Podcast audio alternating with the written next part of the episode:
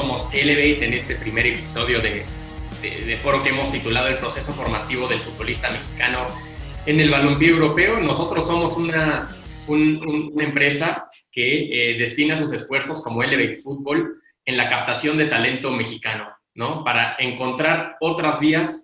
Creemos que el 80% del talento futbolístico mexicano pasa desapercibido y queremos disminuir ese porcentaje.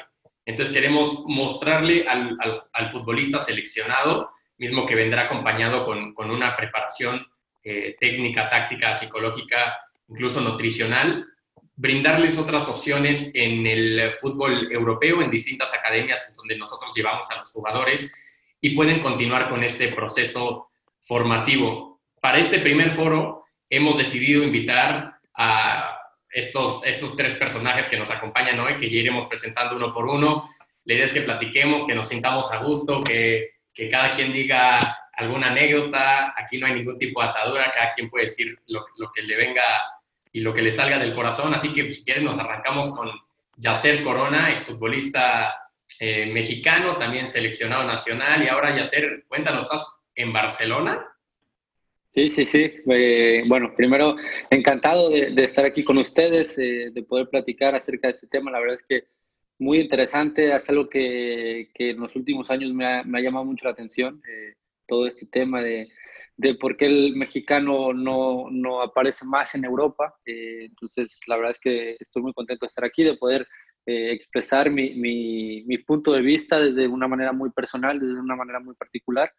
Y sí, acá eh, aprendiendo en Barcelona, me vine a España a, a, estudiar, a estar, bueno, principalmente a estar cerca de mi hijo, que vive aquí, entonces estar cerca de la familia y, bueno, aprovechar que, bueno, estoy en Barcelona, es una, eh, una meca, un, un, un, templo del fútbol mundial, entonces aquí es eh, algo que, que, sin duda se respira cada día, el, el, fútbol, y que cada día puedes aprender algo, ¿no? A pesar de que ya está muy globalizado y, y donde estés puedes encontrar contenido, también es verdad que estando acá más cerca de todo esto, bueno, te terminas empapando de, de otro tipo de, de, fútbol, otro tipo de, estudio que espero a la larga sea algo que me, que me genere frutos y, me ayude a aportar mi granito de arena cuando vuelva a México. Seguro que sí, Jazz. Espero que, que, que, por más lejos que estés de México nunca pierdas el sentido del humor por el cual te ubicamos todos los mexicanos, ¿no? Que no solamente se quedó en la cancha tu legado. Y otra persona que conoce muy bien Barcelona es querido amigo Joan Ginebra, que ahora es director técnico de las Fuerzas Básicas de Chivas. Joan, platícanos un poquito sobre ti, en qué estás metido ahorita, este, no nos quieres soltar prendas sobre el nuevo director técnico de Chivas, ojalá y se anime a lo largo de la conversación. Mira, eh, qué bueno que, tocas ese tema. Ahorita, bueno, con todos estos cambios, de hecho el día de hoy se anunció que Alberto Coyote forma eh, parte del nuevo Tapatío. Entonces, bueno, eh, el club constantemente se está buscando reinventar y parte de este nuevo proyecto que está encabezando tanto Ricardo Peláez como Nelly Simón y Marcelo Micheleaño, eh, prácticamente lo que, nos, lo que nos da es un poco de, entrada a la gente de casa, ¿no? Eh, si bien es cierto, estar en Chivas es, fue, un sueño profesional que, que tuve desde, pues desde que me metí en todo esto, y además de ser el equipo de, mis amores, pues bueno, va representando muchísimas, muchísimas cosas, ¿no? Entonces, dentro de estos mismos cambios, ahora, eh, ahora eh, con, con, la llegada también del Chore Mejía al fútbol eh, femenil, pues bueno, se me abrió una oportunidad en, la sub-15, digo, todavía están por confirmar y ojalá así sea que, que me puedan dar la, la, la oportunidad de, estar como entrenador de la sub-15 en Chivas, y si no, pues bueno, tengo, tengo mi equipo que es la, la sub-11, y pues bueno, eh, ahora sí que intentando, como dice Jazz, ¿no? Hay que, hay que regresarle un poco a México de todo lo que hemos aprendido fuera y al final que, que, los más beneficiados, pues bueno, sean, sea nuestro fútbol y sobre todo los jugadores mexicanos. De acuerdo. Oye, Joan, yo te conocí hace seis o siete años en la náhuac. Corrígeme, estudiabas Derecho, ibas mucho a un programa de radio a hablarnos de táctica que nosotros no, no, no sabíamos absolutamente nada. Y tú desde ese momento me decías, yo quiero ser entrenador de fútbol. ¿Te acuerdas? Desde ese momento en la explanada de comunicación de la Náhuac hasta hoy, te has dado eh, un, todo un viaje de preparación por, por todo el mundo, ¿no? Mira, todos los días se aprenden cosas nuevas, ¿no? Cuando estábamos en ese, en ese programa, ¿no? era la hora de la foca, si no Correcto, sí. la hora de la foca, pues bueno, todos pretendíamos saber algo de fútbol, ¿no? Y, y, ya también se va a sentir bastante, eh, vamos a llamarlo identificado con esto, porque muchos jugamos a ser directores técnicos de, de, sofá, ¿no? Y es que yo hubiera hecho esto y, y, a lo mejor hubiera metido a este jugador y el entrenador ya la regó en esto. Muchísimos, diría yo. Y, y, la, realidad, la realidad es que el mundo del fútbol se maneja de una manera totalmente distinta e inclusive no puedes tú juzgar el día a día de un entrenador con base en lo que estás viendo en un, partido de fútbol, ¿no? Porque no vives ese día a día. A lo mejor ese jugador el día, de, el día del partido eh, no durmió bien o se enfermó o, por muchísimas cuestiones. O sea, el fútbol tiene muchísimas variables, no son para nada controlables y, pues bueno, son cosas que, que, los periodistas inclusive muchas veces no tienen esa, esa noción. Entonces, yo juraba, ¿no? Yo hasta llegar a Barcelona, ¿no? Yo juraba que sabía de fútbol y evidentemente el primer día que te sientas con compañeros que tienen una preparación brutal, que son evidentemente licenciados en educación física, ciencias del deporte, y te vas dando cuenta que hay gente con maestría, doctorados, que, que en México son, son, son raros verlos, y entonces en ese momento dices, te cae el baño de humildad y dices, a ver, toca desaprender lo que en teoría sabes y necesitas aprender totalmente cosas nuevas, conceptos nuevos, y que bueno, hoy en día, por lo menos en nuestro fútbol, inclusive muchos pues te llegan a tachar un poco de, de vende humo y que esto no, y que el fútbol son 2 más 2 es 4 y que todo ya está inventado. Entonces, bueno, te pueden llegar a ver un poco feo, pero la, la, la realidad de cuentas es que el fútbol evoluciona y pues hoy en día cuentas con especialistas que hace muchísimos años no existen y que, bueno, personas este, como nosotros, pues necesitamos buscarnos la vida en otros lugares para poder desarrollarnos de mejor manera en, México. De acuerdo, pues yo personalmente felicito por, por acercarte a tu sueño. Y finalmente, no menos importante, nuestro director, director de Elevate, quien tiene una certificación en identificación de talento, todo este tema de, scouting es algo que, que, maneja bien, es la materia prima de, de Elevate. Bruno Leopardi, Bruno, ¿cómo estás? ¿Qué tal, Juanjo? Muy bien, muchas gracias. Eh, contento de estar aquí eh, como co-host de este primer eh, foro Elevate TV. muy contento también por estar con nuestros invitados, Jazz y Joan. pues sí, creo que el tema da para, para hablar de grandes cosas, ¿no? hay mucho de qué platicar. podemos tener ese tipo de conversaciones por horas y horas y horas, pero bueno, creo que es, es ideal que nos centremos un poquito en, en, tu línea, en lo que tú nos vayas este, más o menos indicando y que pues, salgan conclusiones interesantes. Creo que el objetivo de todo esto, independientemente de lo que lleguemos a, platicar, es eh, pues, que cada quien nos llevemos a, casa algo diferente, ¿no? Algo relevante, experiencias que hayan vivido este, ustedes, Joan, experiencias que hayan vivido eh, ustedes. Este, ya, yo en lo particular también tuve una experiencia ahí en el fútbol, eh, intentando hacer una prueba ya en el fútbol español. Este, entonces, creo que hay mucho de lo que vamos a poder este, encontrar allí eh, y empatar ahorita en esta conversación, entonces este, listísimo para que arranquemos eh, cuando tú nos indiques, mi Juanjo. Pues nos arrancamos explicándole a la gente eh, o, recordándole a la gente que este foro que, que, lleva por título El proceso formativo del futbolista mexicano en el balompié europeo, se intenta cuestionar diferentes cosas, ¿no? Y, lo queremos dividir básicamente en, en dos temáticas. La primera, ¿cuáles son las diferencias fundamentales en el proceso formativo entre México y la élite del fútbol europeo. Y la segunda, cuestionarnos o aplaudir, depende sea el caso, el modelo de exportación del fútbol mexicano en la actualidad. Así es que yo, yo iniciaría la pregunta dejándola en la mesa para quien, para quien la quiera tomar, eh, analizando y, seguramente Jazz, que, perdón, eh, Joan, que, que, lo vive día a día, y Jazz, que, que lo vivió en su formación y, y a lo largo de toda su carrera, el trabajo de fuerzas básicas en México. La pregunta natural es, ¿es tan bueno como el trabajo de fuerzas básicas en el fútbol de la élite? Joan, por favor. A ver, es, una pregunta bastante... Es muy buena y te voy a decir, ¿no? Yo creo que te voy a decir un sí y no. Estoy... Creo que hay cosas rescatables, sin embargo, dentro de los puntos que dándole voz a todo el asunto, pues mucho hay que siempre partir de la base, ¿no? Y en el fútbol ocurre como cíclico, en lo que no se sabe si es primero el huevo o la gallina. Entonces, ¿a qué voy con todo este, bueno, con toda esta explicación. Para mí, yo creo que todo parte de una base y es el entrenador. Sin buenos entrenadores no puedes esperar buenos jugadores.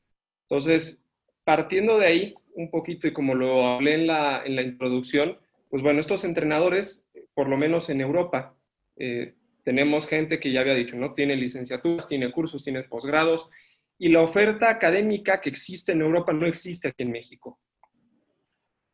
Entonces, esto a la gente que nos queremos meter mucho en el tema nos obliga a buscar nuestra suerte fuera, en un mundo totalmente ajeno a nosotros, porque digo, al final, a pesar de que el fútbol son muchas conexiones y es mucho, eh, eh, bueno, amigos y amistades, y es bastante complicado para nosotros, bueno, acceder, acceder eh, a los cursos que se tienen en, en Europa.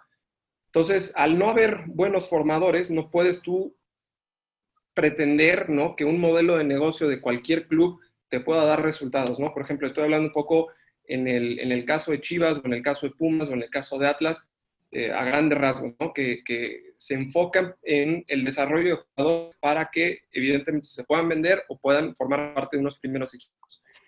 Además, dentro de estos problemas. Yo creo que en México tendemos mucho a mecanizar. Estamos muy acostumbrados a ver. Las famosas ruedas de pase, o aquí en México les llaman básicos, y no le estamos enseñando al jugador a una parte que es súper importante, que es el poder resolver problemas.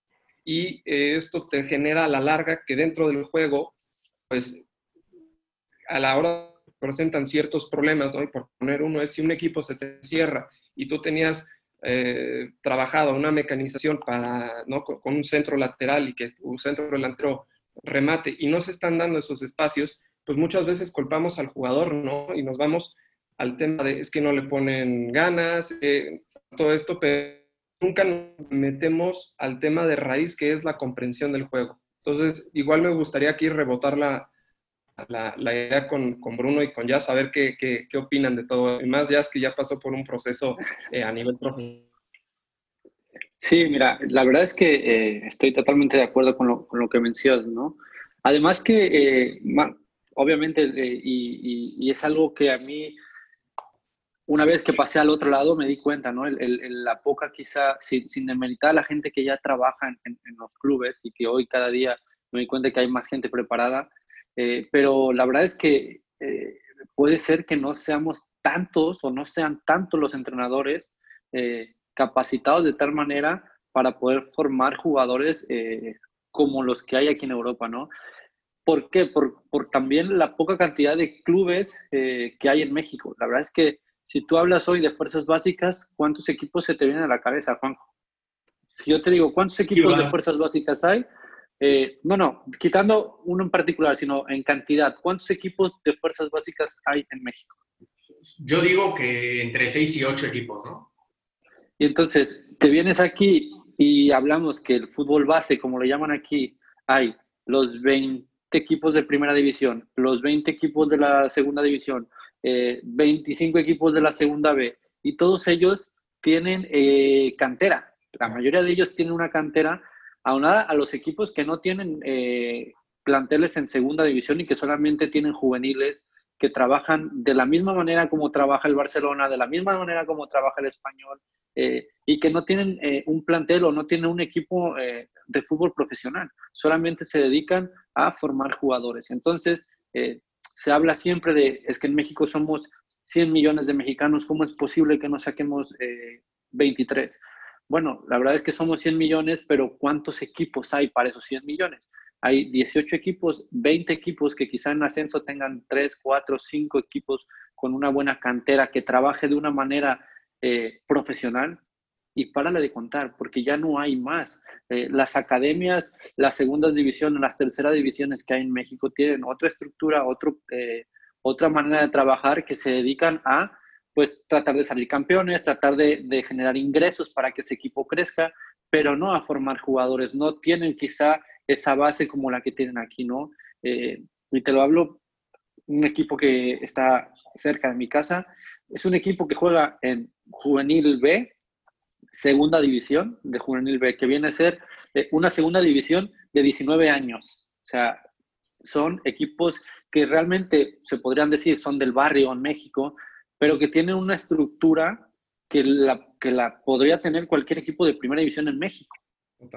y estamos hablando del barrio. Entonces, eso eh, te habla del profesionalismo que tienen los entrenadores, la gente que lleva esos clubes para transmitírselo a los jugadores. Y eso, pues, eh, te lleva a que tengas mejores jugadores o al menos en mayor cantidad. Y entonces, a mayor cantidad, pues hay más de dónde escoger, ¿no? Y hoy eh, que tienes a un, a un, entrenador aquí de Chivas que solamente puede eh, escoger a 23 jugadores para su primer plantel, pues necesita 100 jugadores de buena calidad para que el plantel Chivas tenga mayor repercusión en México. Y no solamente 15 o 20 y que esos 20 le cuesten millones de dólares, ¿no? Entonces, eso es una de las cosas que yo partiría para que, eh, la, o, que marco yo como la primera diferencia que hay entre el fútbol europeo y el, o al menos el fútbol español y el fútbol mexicano, ¿no? La cantidad de profesionales en, en entrenadores, en equipos,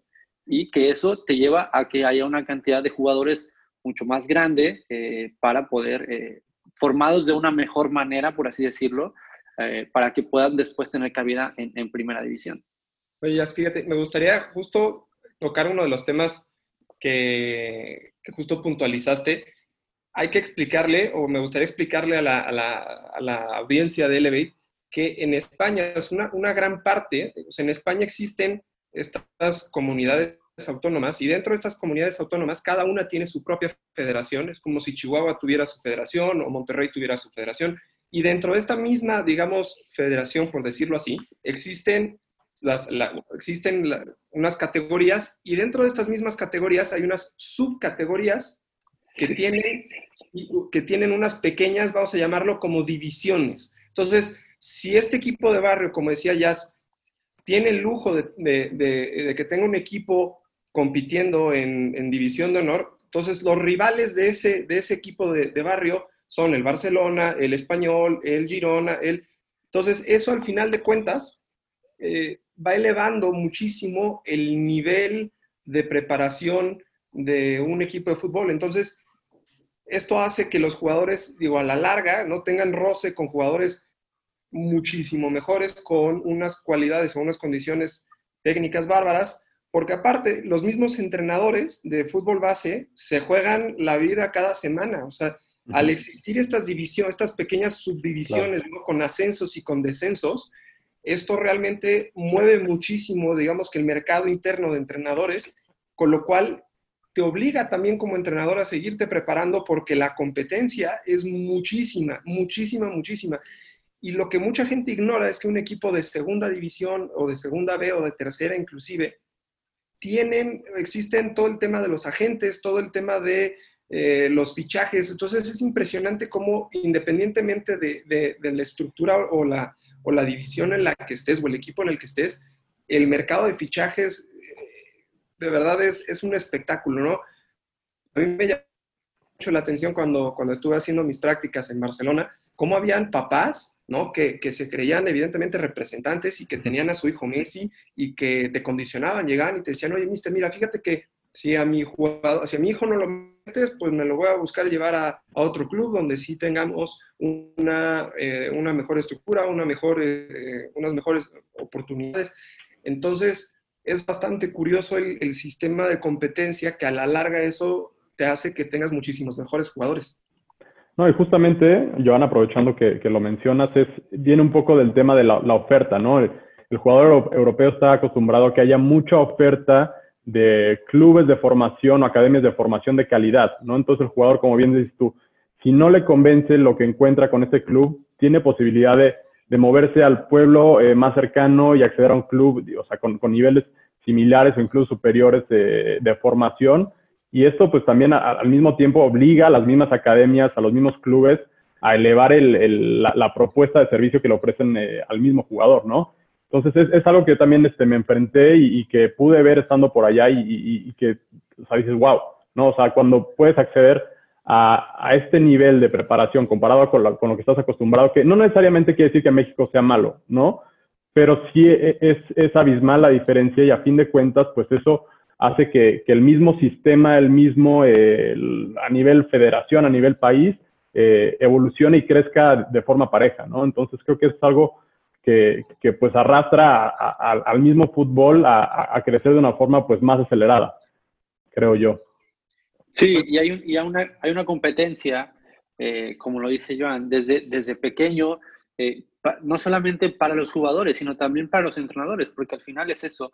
Yo, mi manera de trabajar con mis niños de 10 años me puede llevar a después eh, de terminar la temporada que me fiche el Barcelona y estar en, en, la academia del Barcelona. Y claro, todos los entrenadores quieren estar en la academia del Barcelona o en la academia del Español o en la academia del Girona o en la academia que sea, porque eso, te, bueno, al final eso te, te, te lleva a, que la competencia sea no solamente con jugadores, sino también con entrenadores, eh, con las mismas academias que no son parte de un club de primera división, eh, que se en el prestigio de ser la mejor academia sin un equipo de primera división, eh, que, y, eso, bueno, a la larga, el, imagínate que esto pasara en México, ¿no? Que un equipo del barrio eh, jugara contra Chivas eh, sub-17. Hoy lo ves probablemente impensable, pero también el contexto en, un partido como esos, pues claro, un equipo como el Barça viene y se mete a un barrio jodido y sabe que el partido va a ser muy jodido porque a lo mejor no va a ser un fútbol bonito, no va a ser una cancha bonita y, los, y a los chavos de 17 años, porque son del Barcelona, los van a moler a patadas, ¿no? Y entonces eso también al futbolista que apunta a la élite lo ayuda a la preparación, porque es un contexto que lo prepara para que el día de mañana eh, se sienta más preparado en la siguiente categoría, ¿no? Y el otro jugador que está eh, muriendo a patadas al jugador del Barça, quizá alguno destaca y en la siguiente temporada aparece en el Barça, ¿no? Entonces, eso es un, es un movimiento de jugadores, un, movimiento de, contexto de, fútbol que te ayuda a que el futbolista crezca, ¿no? Te, te, va ayudando a crecer, que yo creo que en ese sentido en México no estamos a la misma, a la misma, al misma altura de competitividad en cuanto a ese tipo de contexto. De acuerdo, y entendiendo este problema estructural eh, el cual estamos platicando, donde hay un embudo, donde eh, todo el talento termina perdiéndose eh, en la captación y, este entendimiento del cual platicábamos de la cantidad de habitantes que hay en México y el por qué al final no tenemos tantos semilleros, entiendo que es un problema estructural, pero metiéndonos un poquito al tema cancha, de repente creo que qué tanto se puede nublar el juicio en cuanto al proceso como tal, de quien, quien había hecho el corte, digamos, del el proceso formativo en la cancha, ¿qué tanto se nos puede nublar el juicio cuando, te, cuando en, México se tienen dos títulos de sub-17 a nivel mundial, cuando han habido ciertas consecuciones por parte de, selecciones con límite de edad, a pensar que más allá de quienes logran sobrevivir, terminan siendo bien eh, tan, tan o mejor preparados que los futbolistas en Europa. ¿Esto es cierto o este tipo de triunfos hace que nos desviemos un poquito la atención en esto?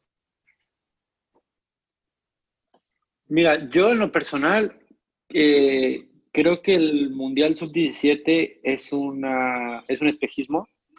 Eh, sí es verdad que puede eh, guiarte de, tal, de alguna manera para saber qué jugador tiene más talento que otro, pero sí creo que en el fútbol eh, y no sé, Joan, si estará de acuerdo conmigo o no, pero creo que en el fútbol hasta los 17, 18 años depende mucho del talento, del físico que tengas, de, de esa ventaja que puedes sacar sobre el talento y sobre el manejo que pueda tener un entrenador sobre ti. Pero pasando los 17 años, 18, parte más del tema mental.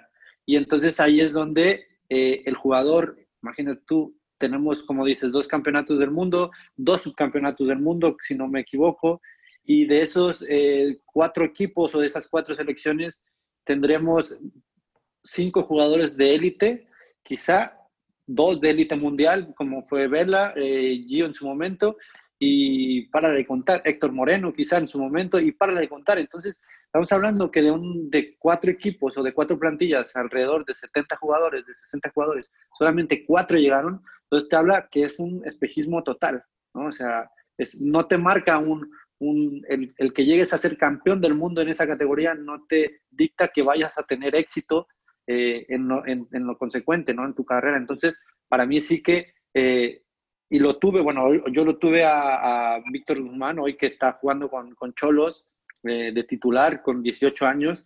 Eh, él fue al Mundial pasado, fue titular en, en, en el sub-17, subcampeón del mundo, y hoy está jugando, ¿no? Eh, pero lo primero que, que, se le, que se le dijo a él fue que no te nuble esto, o sea, lo que hiciste allí ya está, por el talento que tuviste, pero a partir de hoy, tu talento tiene que ir acompañado de tu mentalidad, y si tu mentalidad no es la que se requiere para jugar en primera división, no vas a jugarlo, por más talento que tengas, no vas a jugar. ¿Por qué? Porque a partir de los 17 años, cuando ya empiezas en el fútbol profesional, es en lo personal la mentalidad lo que te va a mantener allí. Y, esto lo hemos escuchado siempre, ¿no? Eh, muchas veces no llega el más talentoso, sino el que más se esfuerza, el que más ganas tiene, el que más... Bueno, todo eso es una mentalidad, una mentalidad de saber mantenerse ahí, de saber prepararte, de saber cuidarte, de saber hacer todas estas cosas. Entonces, creo que estas eh, selecciones sí que sirven, es verdad que sirven porque al final detectas los mejores talentos de un país, pero eh, terminan siendo quizá un espejismo para muchos y un desvío para muchos jugadores que no saben controlar eh, el, el, éxito tan repentino que tienen con 17 años. Ahora, ojo también, ¿eh? y, añadiendo a, lo que dice Jazz, hay que ver de esas plantillas, estaría muy interesante, y me atrevo a, de esos 60, 70 jugadores, me atrevo a decir que la gran mayoría vienen de equipos que suelen trabajar sus fuerzas básicas. O sea, lo que voy es de esos 60, me atrevo a decir que unos 10 o 15 vendrán de Chivas, y no porque trabaje ahí. Este, a lo mejor más abajito en el que va en segundo lugar habrán otros 8, ocho jugadores que, que, sean a lo mejor de Pachuca, otros 3 de Atlas. O sea, no, no es coincidencia que los que logran llegar a selección nacional sean de los equipos en los que se está trabajando, en los que los clubes invierten en, en formar jugadores. Entonces, me atrevo, me atrevo a hacer esa, esa pequeña afirmación, inclusive tú, Juanjo, que estás más metido en el tema este, de análisis y de, periodistas, te acabo de dar una idea increíble de que te puedas meter a ver este, una nota periodística, a ver cuántos, a ver quién trabaja, ¿no? Y, también es, o sea, y, añadiendo, ¿eh?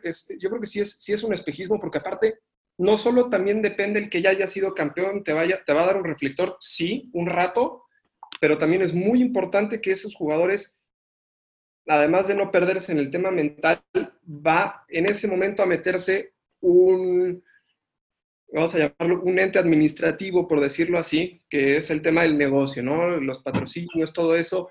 Y al final, en, este, en estos modelos de negocio, por ejemplo, si te toca ser jugador de América y estás en todas las fuerzas básicas de América y por ahí tú sabes que el modelo de negocio en América no es debutar chavos, pues la probabilidad de que llegues a primera división en América es nula, o sea, nula. Yo creo que en los últimos años, digo, salvo, o sea, guardando un poco la distancia, ¿no? Salvo que eh, no sé, Raúl Jiménez, Diego Laines, son uno en una plantilla de 25 jugadores y no es que debuten a cada rato, o sea, son, son, son casos muy contados en los que el negocio también tiene mucho que ver la necesidad en el equipo en el que estás. O sea, si yo soy un jugador de Pumas de, de cantera, pues bueno, la necesidad de a lo mejor eh, digamos, si el primer equipo necesita un defensa central y en ese momento en el mercado pues no hay o el presupuesto del club no es el suficiente o el entrenador, por ejemplo, también eh, le gusta debutar chavos o eh, digo, son varios factores, son varios os que se tienen que juntar para que al final, por mejor preparado que estés, tengas ese, esa, esa, esa oportunidad y esa es una realidad del mundo competitivo hoy en día, ¿no? Eh, que, que, no estamos a lo mejor muchas veces tomando en cuenta y que forman parte de un,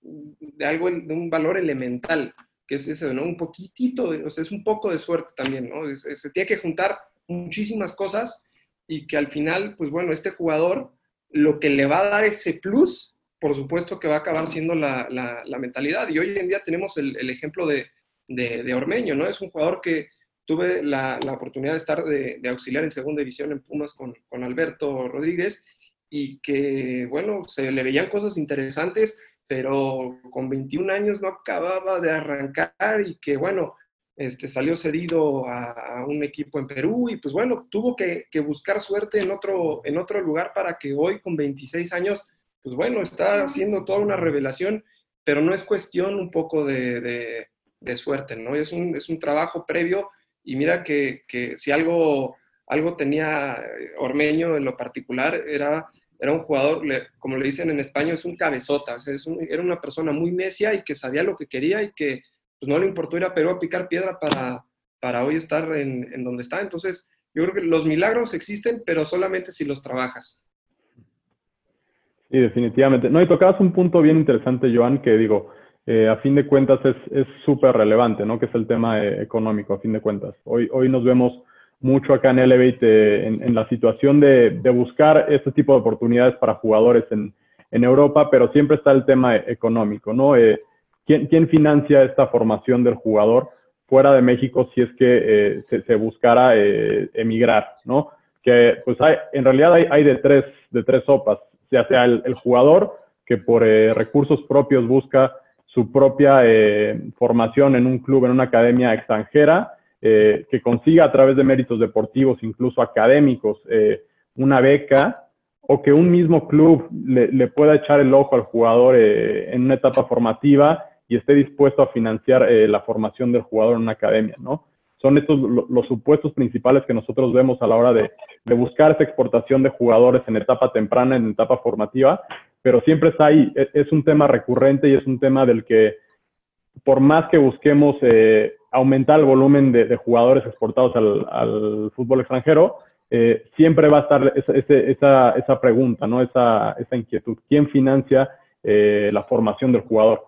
entonces, pues, aquí abro pues también un, un, debate, ¿no? ¿Dónde ven ustedes que, haya mayor posibilidad de, aportar o apoyar de forma eh, la parte económica para que el jugador pueda eh, impulsar y, despegar su carrera en el extranjero, ¿no? Sí, creo que eso es un tema muy, muy, muy complicado y delicado, sobre todo en México, sabiendo que generalmente el futbolista mexicano eh, viene, viene de abajo, ¿no? Y, me tocó a mí y le tocó al 95% de, de, mis compañeros durante mi formación. Veníamos de, de familias eh, de medio bajo recurso eh, que buscábamos precisamente salir de casa para poder eh, ayudar a, la familia, a poder aportar lo más rápido que, que, se pudiera llegar a primera división a, ganar dinero y poder aportar a la familia, ¿no? Y, y, allí, bueno, allí yo tengo un, una anécdota que, que, que al día de hoy estoy muy agradecido con mi familia porque yo me vi un día en el que no tenía, tenía 13 pesos. Eh, yo, llegué a Monarcas, no tenía, eh, bueno, ganaba 600 pesos al mes en Monarcas. Eh, con esos 600 pesos, que era una beca, tenía que pagar mi escuela, mi, mi, comida, bueno, mi cena, porque Monarcas me daba comida solamente, y mi educación. Entonces, imagínate, con 600 pesos ¿de dónde sacas para, para pagar la escuela, para pagar tu comida y para pagar tu educación? Que, tenía que, que, tenía, tenía que estudiar sí o sí para poder eh, jugar, si no, no te permitían jugar en, Monarcas. Algo que, que realmente valoro y aprecio a día de hoy. Pero llegó un día a los, no sé, un mes, dos meses, que, que yo no tenía más que 13 pesos y un hambre que no sabes. Era un domingo, eh, hasta el día siguiente entrenábamos pues me tenía que esperar yo a la mañana para poder desayunar donde entrenábamos. Entonces, eh, domingo a mediodía dije, ¿qué hago? Pues, pues me duermo, ¿sabes? Me duermo porque, eh, o si me duermo se me olvida que tengo el hambre, claro. Entonces me dormí lo más que pude eh, y no sé, 6, 7 de la, de la tarde me desperté, me salí a caminar, encontré una taquería de a peso, me comí 10 tacos de a peso y un agua de 3 pesos. Eh, imagínate, fue, fue así, dije, ¿qué hago? ¿Ya qué estoy haciendo aquí? ¿Sabes? Estoy, mi, mis papás pues no, no, podían en ese momento mandarme dinero. Eh, dije, ¿qué estoy haciendo aquí? Pues me regreso. ¿Para qué voy a estar haciendo una carga a mi familia cuando yo me fui de mi casa para no ser una carga, para al contrario, poder ayudarlo? Entonces, eh, afortunadamente mi familia, eh, mis tías, mis tíos, todos fue como, no, no, tú no te regresas, tú te quedas allí y entre todos te vamos a ayudar eh, como podamos, ¿no? Y afortunadamente así me pude quedar. Pero como yo, ¿cuántos no habrán tenido eh, ese, esa traba, ¿no? Ese problema de, de, no encontrarse en buenas circunstancias económicamente en ese momento con la familia, de tener que trabajar antes de, que, de poder jugar, de que un club no les pudiera dar lo que necesitaran porque el club no se encontraba en esos momentos como una estabilidad financiera. Entonces, todas esas situaciones, pues claro que, que, privan al fútbol o al futbolista de, quizá de tener talento, porque al final es eso, el jugador del barrio es pícaro, el jugador del barrio eh, sabe cómo hacerla, ¿no? Y, y, lo hemos visto con muchos videos de niños de, eh, jugando en el barrio, ¿no? Pero cuando el momento en el que tienes que eh, decidir si llevar dinero a la casa para poder comer o ser una carga para tu familia y quitarle ese dinero de de la mesa, eh, pues está claro que, que, vas a querer quedarte, trabajar y apoyar en lo que más se pueda, ¿no? Entonces, eso es un tema muy, muy, muy importante, muy, muy delicado, que eh, estoy seguro que ha mermado a muchísimo talento, a muchísimos jugadores en, México. Creo que no podría estar más de acuerdo contigo, Jazz. Eh, al final de cuentas, ves las estructuras que tiene, como dices, ¿no? Un club de segunda división o del barrio y te das cuenta que tienes regaderas, tienes eh, un entrenador preparado, calificado, porque no cualquiera puede dirigir, eh, sobre todo a niños. Eh, además tienes una persona en utilería, tienes un preparador inclusive hasta auxiliares. El momento en que estructuras, es un, al final todo parte de en, en qué país vives, ¿no? Siendo un elemento social en el que lo puedes, o sea, puedes perfectamente darte cuenta quién llega a primera división. Y aquellos que están dispuestos a hacer cualquier tipo de sacrificio, como dices, para llevar pan de regreso.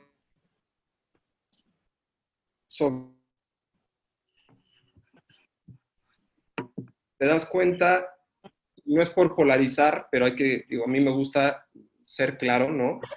Alguien que no tiene la necesidad y no tiene el hambre, difícilmente se siente atraído por ser jugador profesional.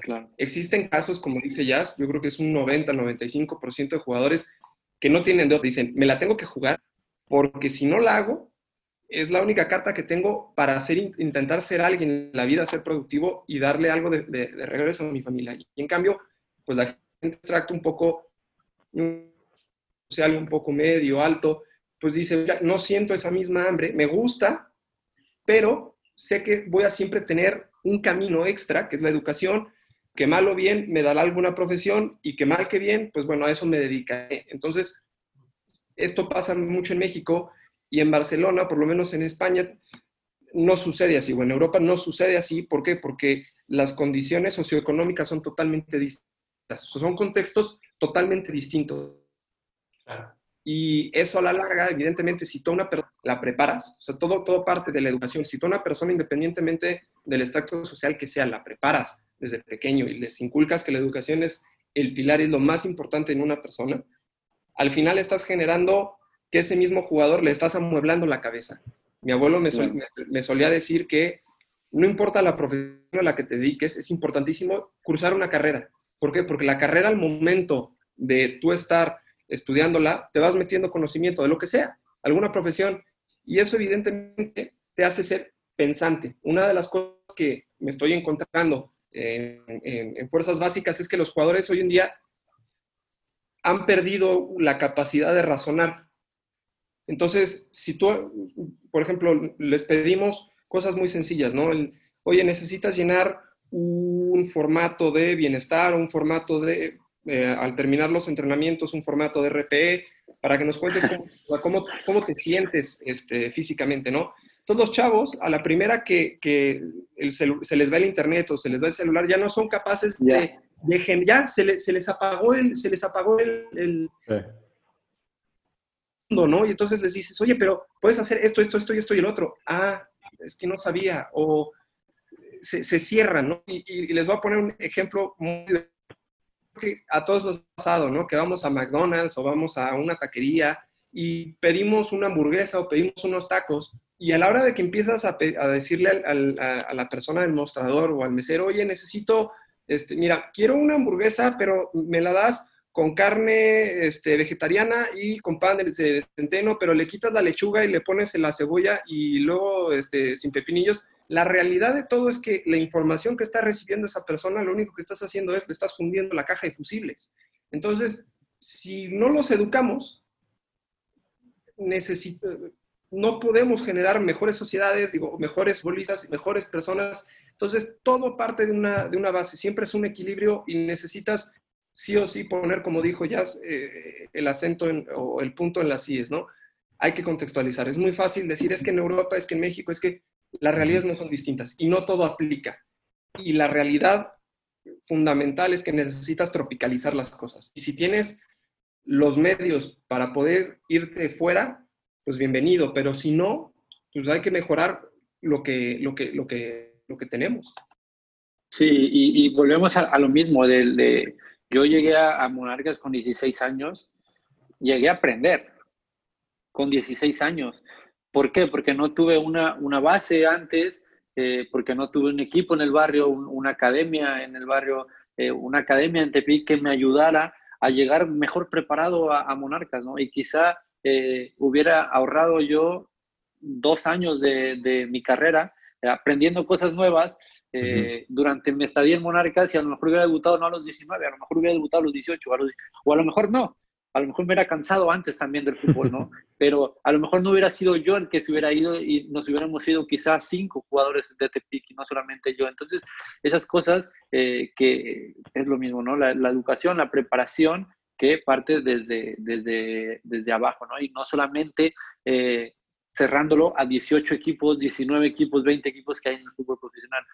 Profesionalizar todo el sector amateur, todo el fútbol base, todo el fútbol eh, juvenil en México ayudará sin duda a crecer, a dar un paso porque talento hay, no lo dudo, talento hay, lo, he visto. Eh, yo la última categoría que tuve en, en, México fue la sub-17 eh, y eran 2003, 2004 y los veo a los, de, a los chicos aquí de, de 2003, 2004 digo, es que no, no, o sea, la diferencia no es una diferencia que tú digas, es que la, la, diferencia que podríamos ver quizá en primera división, ¿no? Que enfrentar al Barcelona contra un equipo mexicano, quizá ahí sí puedes ver una gran diferencia, o una diferencia al menos. Pero en esas categorías no la hay, y, lo demuestra nuestra selección sub-17, ¿no? no hay una diferencia ahí, es el mismo. Pero sí es verdad que son los detalles eh, en cuanto a cantidad de, de jugadores que quizá después puedan llegar a dar el salto a primera división y como, como creo que hemos llegado de pronto a construir la importancia del contexto, ¿no? No todo se reduce a lo que pasa en, el rectángulo de juego, hay un contexto social, un contexto económico que, que quizá inhibe la posibilidad de que, de que el futbolista mexicano busque en Europa la posibilidad de completar su formación, porque simple y sencillamente no tienen las plataformas para hacerlo. Y, yo quería dejar otra pregunta, y, te, te, la hago directamente a ti, Joan sabemos, o mejor dicho, la gente no, tiene la, menor idea cómo son los organismos de scouting de los grandes clubes europeos. Es decir, están presentes en todos lados. Y yo estoy seguro que en México hay talento del cual ellos mismos se han de sorprender y seguramente sondear. Y la pregunta es, entendiendo que, que seguramente ellos conocen el talento que hay en México, ¿cuáles son los factores por los cuales los jugadores mexicanos, a diferencia de otras nacionalidades, no emigran a Europa a temprana edad. Yo creo que, como bien dice Jazz, ¿no? es parte de un proceso en el cual los jugadores mexicanos llegan tarde. No es un, no es un problema tanto de detección, sino es más bien, y hay que volver también al, al, a, la, a la base de la pirámide, es que si no estás profesionalizando y no estás organizando todo el negocio, no puede, o sea, todo el tinglado, no puedes llegar a más jugadores. Como dice Jazz, si yo soy el entrenador de cuarta división del barrio que tú mandes y gustes, y te llegas a enfrentar a Barcelona o a equipos regionales top, al final el mejor escauteo es el que hacen los mismos entrenadores. Entonces, nosotros si detectamos un buen talento, tenemos la obligación de informarlo, además del coordinador, al departamento de scouting. Oye, fíjate que fulanito de tal, porque en las actas pues, nosotros tenemos información, acceso a los datos generales de los chavos.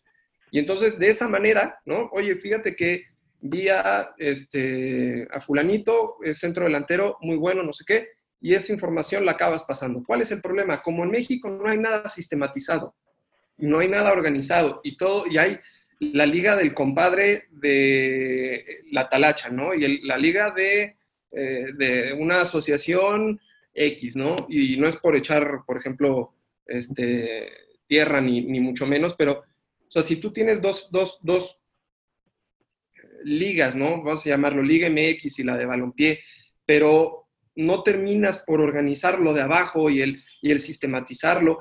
Y es increíble, por ejemplo, en España los árbitros llegan con iPad o hasta con sus mismos celulares, te piden, y te piden ya los registros son totalmente digitales. Tú nada más pasas un, como una pequeña cartulina con los datos de los que vas a jugar, los, árbitros capturan todo en línea y las actas y absolutamente todo se sube un sistema y tú desde la computadora puedes revisar perfectamente pues todas las estadísticas en tiempo real, o sea, y todo lo maneja eh, la Federación Catalana de Fútbol en este caso. Entonces, no puedes acceder a mejores jugadores si no tienes una buena estructura. Entonces, al final, si tú no tienes una buena estructura, das paso a que existan pues estos representantes que te piden el moche, unos representantes que según esto conocen a todo el mundo y nada más te sacan lana, eh, o te dicen que hay pruebas en X lugar y obviamente pues es una sacadera de lana. Entonces, todo eso, o sea, hay que irnos mucho más a la base. O sea, estoy seguro de, como dice ya, jugadores los hay, porque los hay. O sea, es, eh, hay un, el otro día un dato que dice que México es el país que más jugadores a, a nivel amateur tiene en el mundo. Entonces, si ya de entrada tienes ese dato, pues entonces hay que llegar a más personas y la manera en la que creo que puedes llegar a más, pues es teniendo toda una estructura bien armada, de tal forma que todos los jugadores los puedas ir viendo. Porque en, en España funciona, como, todo hay, como hay divisiones y está todo registrado, evidentemente los mejores jugadores de esas categorías suelen ascender a la, a la, siguiente división. Y entonces en una de esas hay un Barça, como, como, como dice Yacer, eh, que, ve esos jugadores tuyos, pues evidentemente dice, pues échamelos para acá. Ahora, poniéndolo en un contexto, el Athletic Club de Bilbao armó su propio tinglado, porque eso es un hecho, o sea, los equipos de fútbol, según quien seas, pues también es el trato, armó todo el tinglado en, en el País Vasco, de tal forma que los clubes a los que les quita jugadores se vean beneficiados. ¿Y cómo se ven beneficiados? Cuando hay una, venta de un jugador, un Fernando Llorente, un este, Herrera, Herrera o un Kepa Rizabalaga, los clubes modestos de barrio reciben, el, o sea, reciben una, una pequeña cantidad del porcentaje de esas ventas. Entonces, con eso los clubes pequeños siguen generando, porque al final es un ganar-ganar. O sea, a mí Athletic Club de Bilbao, que solo me la juego con vascos, o sea, imagínate cuántos vascos hay en el mundo para que eh, Jonathan Espericueta estuvo a punto de, jugar. Eh, todo, el, todo el tinglado tienen tan bien armado que todos salen ganando. Entonces, hay fórmulas. Simplemente nos da un poco de flojera meternos a estos temas. ¿Por qué? Porque son políticos y son, son mafias y es, es bastante complicado. Entonces, complica muchísimo más la búsqueda de talentos. ¿Por qué en México un Sebastián Córdoba que está jugando bien? Por poner nombres propios, ¿no? Se habla mucho de JJ Macías, independientemente de la opinión que pueda tener cada quien. Cuando viene esta urgencia de alguien que dice ya que se vaya a Europa, hay una respuesta automática que tiene que ver con, primero, que se consolide en el fútbol nacional. ¿Tiene algún, tiene pieza esto ya? Es que a mí, yo, yo, yo no termino por entender eso de primero que se consolide en el fútbol nacional. Es que hablamos de una consolidación en una liga que, si bien es buena, eh, no es una liga top 5 del mundo, ¿no? Eh, por más que sea la liga mexicana y yo haya jugado en la liga mexicana, ojalá que fuera una top 5 del mundo, ¿no? Eh, es, es, la liga mexicana y sea el equipo que sea, sea América, sea Chivas, sea Rayados, sea Tigres, el equipo que tú me digas, no está comparado a poder venir a jugar a una liga en Europa. ¿Por qué? Por el contexto. ¿Por qué? Porque el jugador eh, joven mexicano, eh, Sebastián Córdoba hoy, o, JJ Macías, ¿no? Puede tener 100 partidos ya en primera división contra un equipo del que tú me digas de Holanda, que va a tener 100, o, o del vamos a llamarlo, del Ajax de Holanda, 100 partidos con la misma edad, eh, pero el del Ajax se llama Frankie de Jong, con 100 partidos en, el Ajax, y ahora va al Barcelona. Entonces, en un contexto, ¿por qué? Porque el chavo ya jugó Champions League eh, Youth, ¿no? La, Champions para menores. Entonces, el contexto es muy distinto la competitividad. En cambio, eh, Macías, que es un gran jugador, es verdad, pero los, yo, club europeo, sé que él viene de jugar la sub-20 de México. Pues creo que la competencia no va a ser la misma. La, la, sub-19 o champion de, de, Europa, que se enfrentan los mejores clubes de sub-19 de, de, Europa, contra la sub-20 de México, que se enfrenta simplemente contra los mejores o contra la Liga Mexicana, ¿no? Ya es un contexto distinto.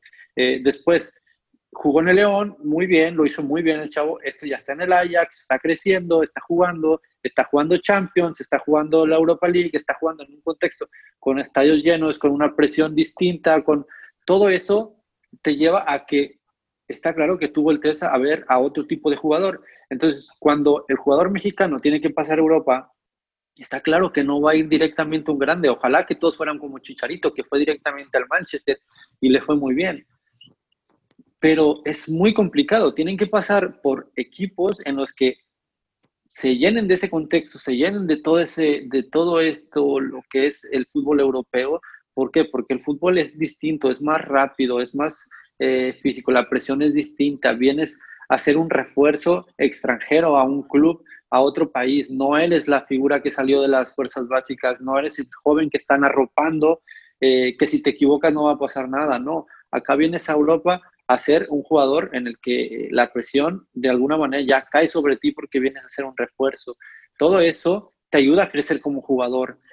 Y eso va a ser siempre mucho mejor para el fútbol nacional, eh, de una manera general, que dejarlo en un equipo mexicano a que complete 100, 200 partidos y después salga con la intención de que vaya a un equipo más importante de Europa yo la verdad es que estoy muy peleado con eso de primero que se consolide. Yo lo que yo prefiero que se consolide o que termine consolidándose en un equipo eh, en Europa de una liga menor o de un, no, un, equipo no top de España, pero que después de esa consolidación pueda pasar a un equipo más importante.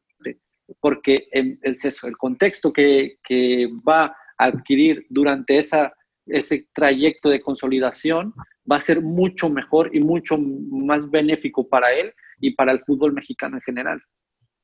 Claro, que poniendo un ejemplo, hoy lo vemos con Pisuto, ¿no? Justamente emigra a una edad temprana después de haber tenido, sí, experiencia a nivel eh, Copa del Mundo, pero eh, todavía sin ser un jugador consolidado en su club eh, acá en México, ¿no? Entonces llega justamente, sí, con los reflectores, pero al mismo tiempo con un reto enorme y si acaso tal vez no tan cobijado como lo estaba acá en México, ¿no? Entonces, creo que justamente una, una prueba interesante va a ser este, el ver, hoy lo vemos también con Laines, ¿no? Pero con Pisuto, eh, también ver cómo se desenvuelve en este fútbol eh, francés que, que aparentemente pues no pinta como para ser el, el, de más nivel, pero a fin de cuentas es un, un fútbol que compite en la, en la élite, ¿no? Entonces será súper interesante también ver cómo evoluciona este caso en particular de Pisuto y, ver cómo también otros jugadores pueden emular esta salida, llamémosla temprana, ¿no? Eh, sin, ser eh, tal vez en, clubes de grandes reflectores. Sí, y, además no es tan fácil dar el salto de un equipo eh, o de una liga a otra, sea cual sea la liga, sea cual sea la posición, sea cual sea el cargo, igual a los entrenadores. ¿Cuántos entrenadores no hemos visto que vienen de, de, España a México y les ha costado la liga mexicana, ¿no? Y, los últimos, y te voy a poner un ejemplo, los últimos técnicos en, en, Cholos, eh, si no mal recuerdo, los últimos seis o siete entrenadores de Cholos, todos han sido campeones en el extranjero. Ninguno ha logrado ser campeón con, con, con Cholos, incluyendo a Miguel. Eh, Miguel Herrera salió de Cholos y fue campeón en América. Después vino Chacho Coudet, fue campeón en Argentina. Vino Diego Coca, fue campeón en Argentina. Eh, Oscar Pareja, que ayer jugó la final de la, de la MLS y la perdió. Eh, Almirón estuvo en Cholos, no pudo hacer nada, se fue a, creo que a la liga y fue finalista de, la, de la Libertadores. Entonces, te habla que no solamente es en, el, en, en, en, los futbolistas, también como entrenadores, pero el futbolista, sí es verdad que tiene que pasar por un, una etapa de adaptamiento para poder darse cuenta de lo que es Europa, lo que es estar fuera de casa, lo que es eh, vivir en otra situación, en otro clima, eh, en otro idioma quizá, eh, y también es verdad que darle un poco de valor al scout del, otro club, que se fijen en ti. eh, ya ser Corona, aún sin estar consolidado, quiere decir que algo te están viendo, ¿no?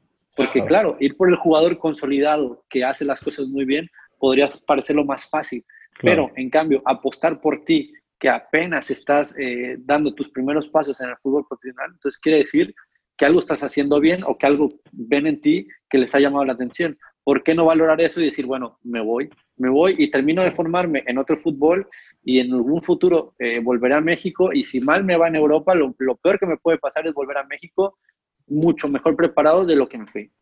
El tema, Joan, es que el sistema en sí mismo eh, no, beneficia o, no hace que el jugador sea dueño de su decisión. Hay dos ejemplos que podemos platicar, ¿no?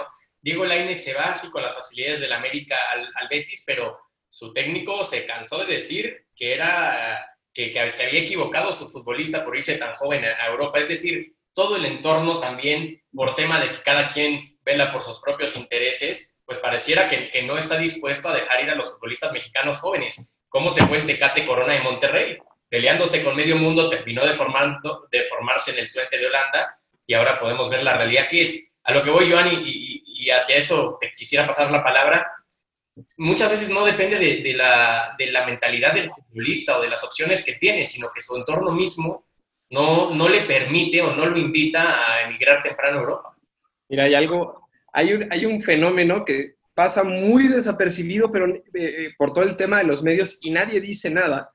Y voy a conectar con un, un, comentario de, que, bueno, que pusieron aquí en, en, en la mesa y es, si todos los jugadores mexicanos tendrían que irse a Europa ya consolidados, ¿por qué demonios el, Salamanca, que está lleno de mexicanos, no asciende de segunda división B y son jugadores súper consolidados con larguísimas carreras en México, inclusive no sé si esté Chatón por ahí, o sea, muchísimo jugador mexicano consolidado en primera división con experiencia internacional y sigue en segunda B sigue en segunda B.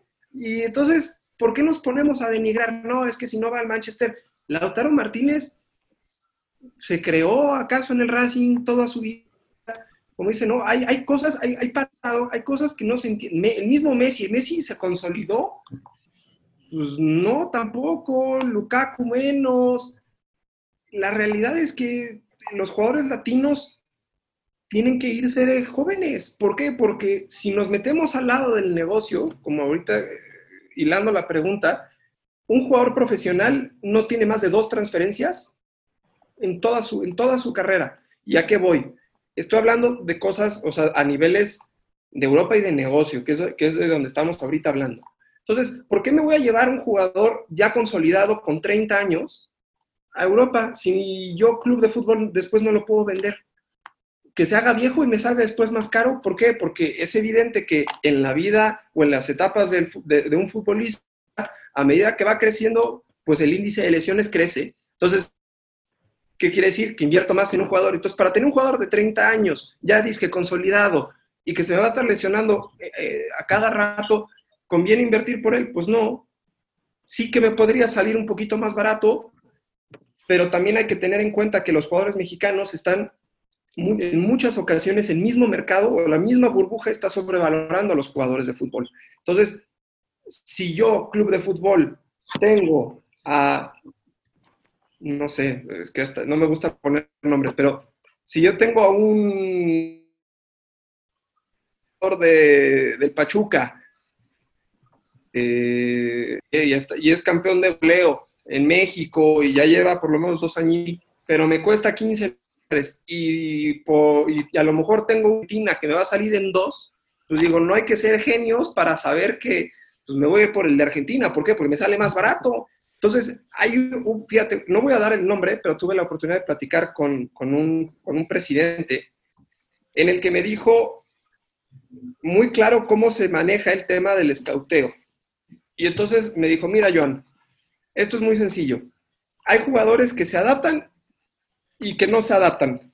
Entonces, partiendo de esa misma base es los jugadores que siempre se adaptan independientemente del contexto, los argentinos. Entonces,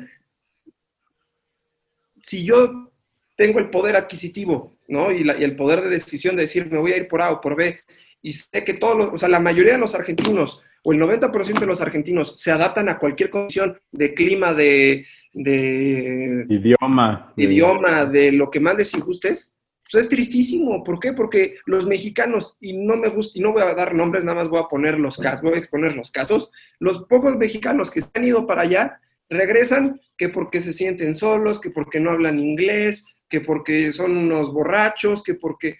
Entonces te vas dando cuenta y dices, a ver, si, cada, si un mexicano es un volado, pues mejor me voy a la segura y es tristísimo para nosotros.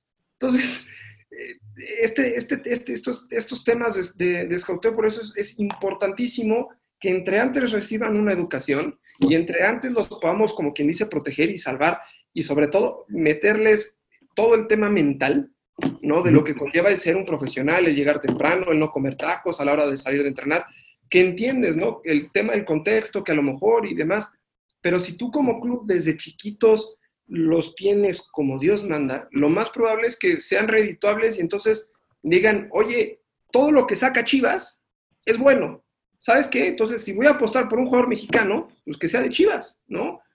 Entonces, por eso es importantísimo que existan eh, academias o que existan programas que ayuden y complementen pues todos este, estos, estos temas de, de formación al jugador. Entonces, es triste lo que se menciona, pero así es, así es este, este, este negocio. Es crudo, pero al final de cuentas sabes que estás jugando con dinero. O sea, a lo mejor a niveles formativos sí es una cosa, pero ya que llegas a la élite, ya que llegas arriba y empiezas a ver pues temas de dinero, y más ahora que en, estas, en estas épocas, evidentemente los clubes reciben mucho menos dinero, entonces ahora las apuestas van a tener que ser 100% seguras, o sea, me voy a ir por lo seguro, por lo barato, por lo rápido. Entonces, hay muchos clubes que pueden aprovechar justo ese nuevo, vamos a, llamarlo ese pequeño negocio o esa ventana de oportunidad y dirán, pues sabes qué, que se vengan todos los chavos porque es más barato. Y sabes qué, que se vengan entrenadores muchísimo, este, vamos a llamarlo, es, muchísimo menores, por decirlo así, o, más jóvenes, este, y vamos a darles el chance. ¿Por qué? Porque lo de hoy se ha vuelto incosteable. Entonces, esta pandemia pues nos ha, nos ha dado muchísimas cosas a, pensar y que, y que pues bueno, nosotros ahora, o por lo menos desde nuestra trinchera, que, que pues es formar, ¿no? Y ya evidentemente el día que pasemos allá será otra cosa, pero sí detallar estos temas que son importantes, que bueno, la gente sepa más o menos cómo está este asunto y que posibilidades y herramientas existen para poder mejorar y complementar, eh, este, es bastante importante. Bruno, y, te preguntaría a ti ya para, ir eh, cerrando, ¿dónde radica la importancia de, una empresa como, la tuya, como Elevate, cuando eh, en México no, sabemos de muchos futbolistas eh, nacionales que estén, que estén en Europa a temprana edad? Y olvídense de, la... De la pues de, todo el tema histórico que tiene Brasil, que tiene Argentina como, como semilleros de talento de fútbol, sino que volteamos ahora al norte, países que regularmente no eran futboleros, y vemos, pongamos algún ejemplo, a Serginho Dest, norteamericano, jugando ahora con el Ajax desde muy temprana edad, a un Alfonso Davis, canadiense, fichando a los 18 años por el Bayern de Múnich. Eh, nos están ganando un poco la partida en ese sentido, en llevarse a los talentos demasiado jóvenes, incluso los, eh, los futbolistas norteamericanos, quienes regularmente serían catalogados como no futboleros. Pues la realidad es que al día de hoy tal vez sí, ¿no? Eh, y, volviendo a tu pregunta, ¿en dónde radica la importancia del, hacer algo de, similar? Pues, pues mucho en el crear oportunidades, ¿no? Lo, hemos mencionado desde el inicio de la conversación. Eh, hoy algo a lo que se enfrenta el jugador en formación, el jugador que quiere intentar llegar a un nivel más alto, es a la falta de oportunidades. Esto es un hecho.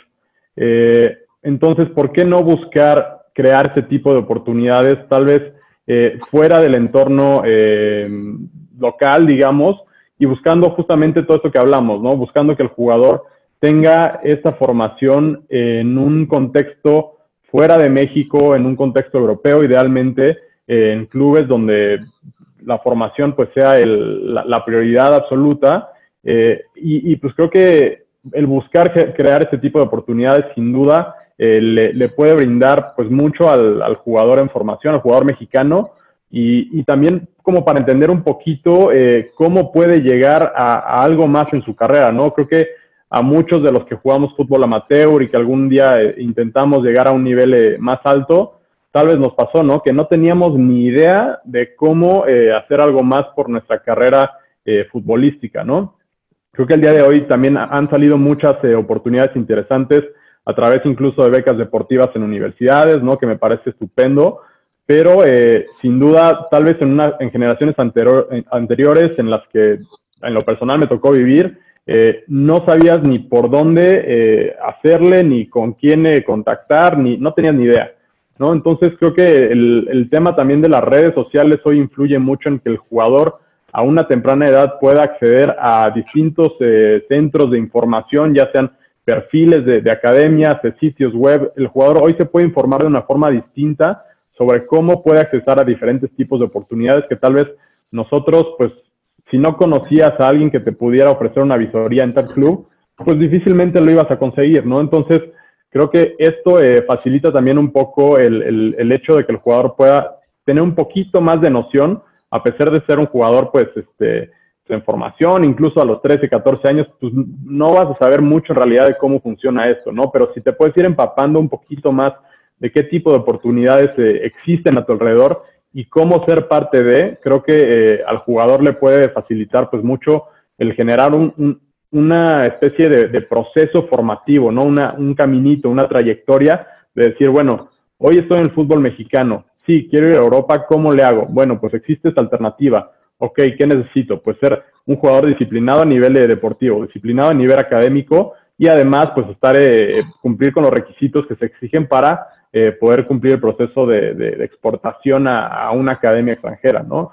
Eh, entonces, pues creo que el, poder informar también al jugador de una, eh, de una forma pues clara, transparente y más allá al jugador también al, papá, que, es muy importante en el proceso del jugador, juega un rol fundamental en, en el poder crear este tipo de oportunidades para jugadores en formación, ¿no? Entonces, como decía, bien decía Joan, no es, no es una la solución, son, son varias, son muchos o son muchos supuestos que se tienen que combinar para que eh, se pueda eh, lograr eh, pues este tipo de oportunidades, pero sin duda el, poder construir este puente de alguna forma puede facilitar mucho este proceso que puede aparentar ser muy nubloso ¿no? Al, al, inicio para un jugador que no tiene ni idea de cómo, cómo hacerle para crecer su carrera.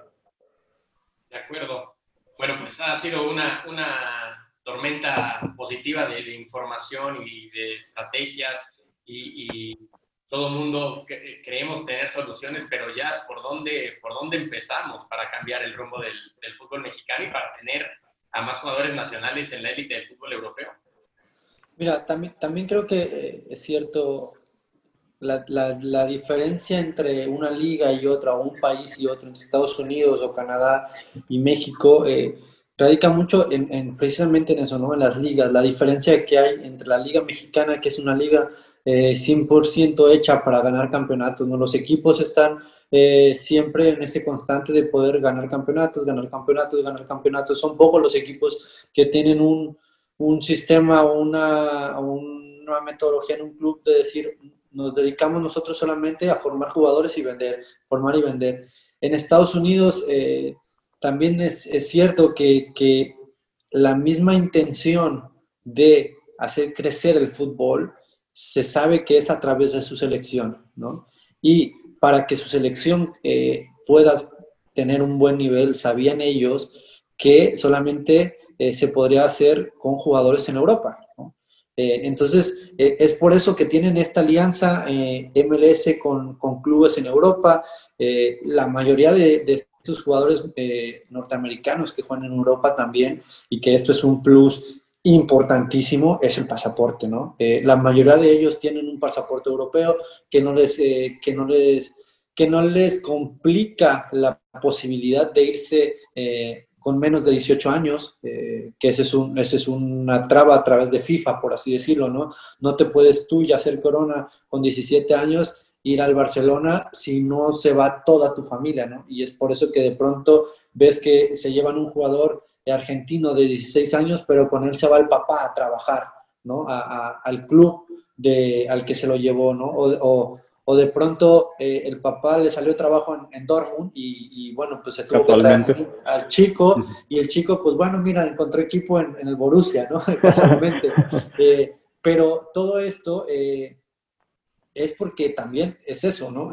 pocos mexicanos tienen la fortuna de tener un pasaporte europeo que te abre muchísimas puertas. Eso, es, eso está 100% claro, ¿no? Después, eso, al haber pocos equipos mexicanos, pocas academias, eh, pues son pocos los lugares donde puedes jugar, pocos los jugadores que puedes, eh, de los que puedes eh, nutrirte como, como, primera división. Entonces, al tener uno o dos jugadores buenos, pues es, claro que yo no voy a dejar ir a mis jugadores, a mis mejores jugadores de la cantera, porque los quiero para mi club, ¿no? y después que cada club vela, vela por sus intereses, ¿no? Y sus intereses son salir campeones salir campeón y, si, y, y, para salir campeón necesitan a sus mejores jugadores, ¿no? Sean de casa, sean extranjeros.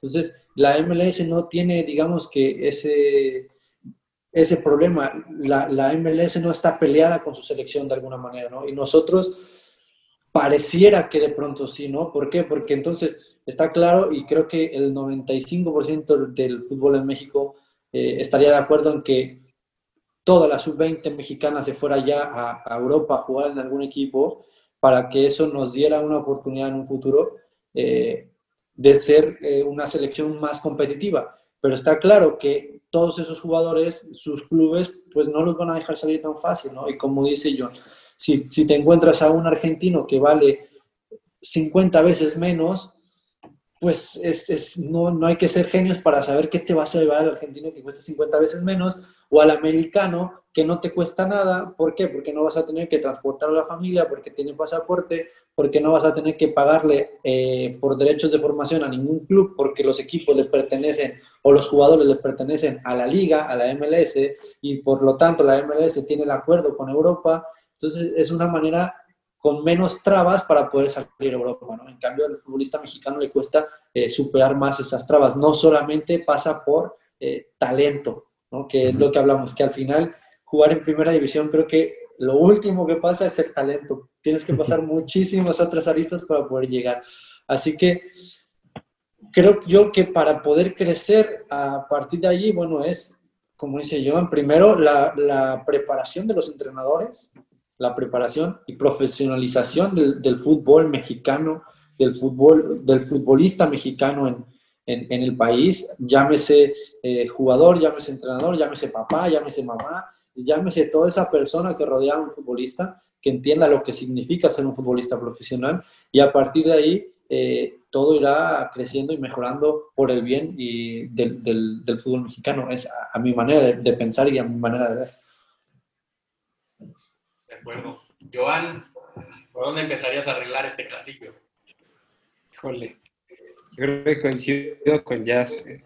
Eh, primero hay que profesionalizar, eh, sobre todo cambiar el plan de estudios de la Federación Mexicana de Fútbol eh, y sobre todo dotarlo de entrenadores y de gente profesional que no solo haya ejercido dentro, sino que tenga esa capacidad de transmitir a las siguientes generaciones. Otro de los otro de las cosas que arreglaría es reestructurar el tema de no solo enfocarse en Liga, M, Liga MX o Liga de Expansión, sino más abajo, ¿no? Las segundas, terceras, darle realmente la importancia que merecen, porque en muchas ocasiones los equipos de tercera son más negocio para, digamos, son más negocio para sacar dinero los presidentes, porque inclusive llegan a cobrarle a los jugadores por jugar, ¿no? Y vendiéndoles estas falsas eh, esperanzas de poder subir y debutar. Y, entonces, es proponer eso, ¿no? Una reestructuración completa de toda la estructura de, de los equipos, dotar a los entrenadores, sobre todo capacitarlos, si tienen el dinero, evidentemente invertir en, en la educación de sus entrenadores.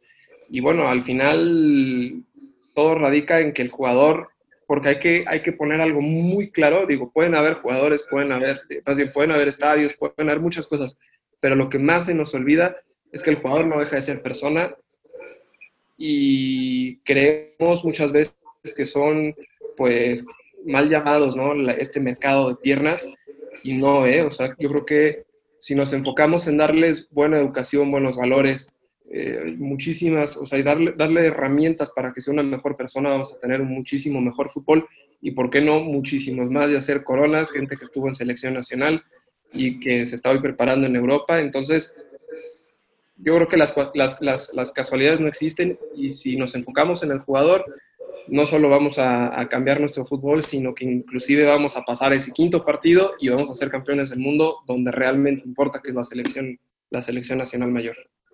Y en, ese mismo sentido, Bruno, de poner especial foco en el jugador, no solamente cuál es la oferta de valor de Elevate, más allá de eso, ¿de qué manera Elevate asume la responsabilidad de poderse sumar en, en, esa tarea que creo que, pues mínimo aquí los cuatro presentes tenemos, que es mejorar mejorar, el panorama del fútbol mexicano. Claro.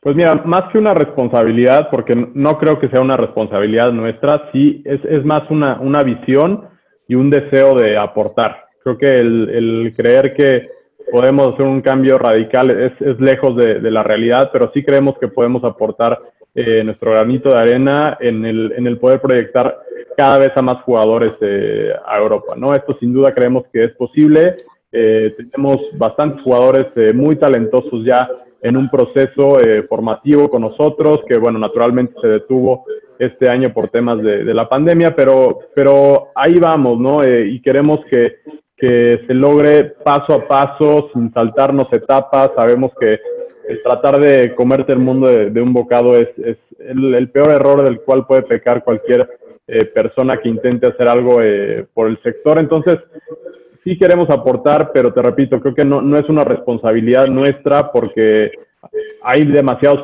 factores con los cuales, eh, pues, o sea, con los cuales no podemos nosotros eh, influir, ¿no? Entonces, sí podemos influir en hacer una buena captación, eh, en, en, identificar al jugador en, en, qué momento se encuentra y cuáles son las condiciones, bien lo decíamos, en la cancha y extra cancha, ¿no? Este, cuáles son las condiciones de la familia, del entorno, el momento socioeconómico, eh, y todo esto pues, al, final influye, quieras o no, en, el jugador, que como bien decía Joan, es una persona, ¿no? A fin de cuentas es una persona, y por más que queramos nosotros eh, empujarlo, sí, por un, objetivo, eh, pues, muy patriótico de decir, bueno, tenemos mexicanos en el extranjero, también desde el punto de vista este, deportivo, bueno, creo que se pueden hacer muchas cosas, pero pero siempre está el, el, jugador es una persona y, y, tendrá intereses propios, tendrá decisiones propias y pues, a fin de cuentas, pues ahí no podemos jugar, ¿no? Entonces creo que eh, en crear oportunidades sí podemos este, influir, pero en ya lo que suceda con cada jugador de, de forma individual, pues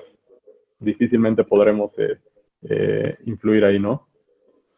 De acuerdo. Pues muchísimas gracias a los tres por, por aceptar la invitación. La verdad es que Estuvimos una hora y cuarto hablando y se me, a mí particularmente se me pasó como agua. Joan, muchísimas gracias.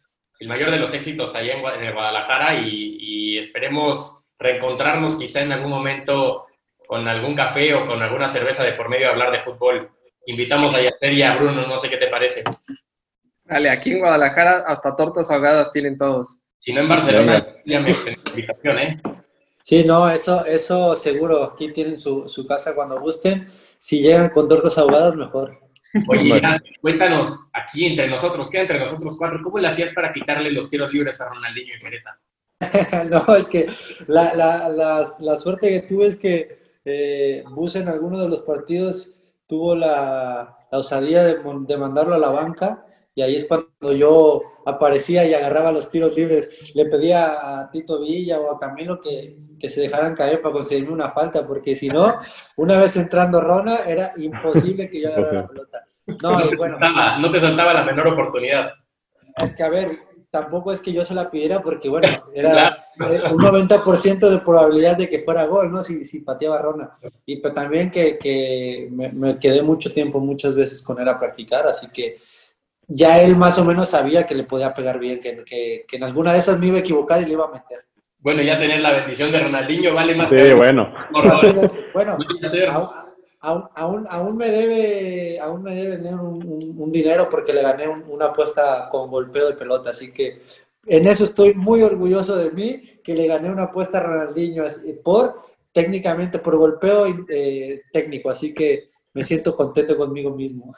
Lo podrás contar a tus nietos y a tu generación sin ningún tipo de problema. No, que hacer. De verdad, muchísimas gracias por, por, por la cercanía, por, por eh, aceptarnos la invitación y de verdad espero que no sea la última vez que nos encontremos y podamos platicar de fútbol más adelante.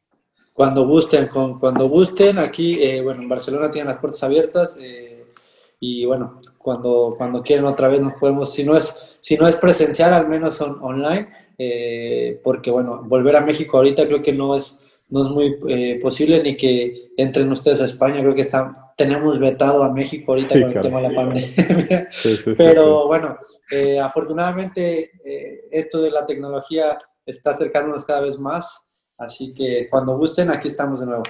Muchas gracias. Bruno, un placer. No, muchas gracias a ti, Juanjo, por llevar la, charla. Creo que estuvo súper interesante. Salieron temas bien, bien, eh, pues jugosos y, y, las anécdotas también que se compartieron durante pues este primer episodio de Elevate TV fue, fue muy bueno para, para hacer un, piloto, ¿no? Y creo que esto nos da para seguir llevando a cabo este tipo de conversaciones eh, con ustedes, con más invitados eh, en muchas más ocasiones, ¿no? De acuerdo, seguiremos pensando que la mejor manera es abrir el micrófono a, todos, a escuchar distintos puntos de vista. Al final, ni Elevate ni ninguna persona tiene la verdad absoluta y en este primer ejercicio eh, nos vamos demasiado contentos y agradecer a la gente que, nos siguió. Estaremos con ese tipo de, dinámicas de manera más constante y pues sobre todo a los invitados. Muchas gracias. Esto fue el primer foro de Elevate, el proceso formativo del fútbol mexicano en el balompié europeo. Muchas gracias por seguirnos.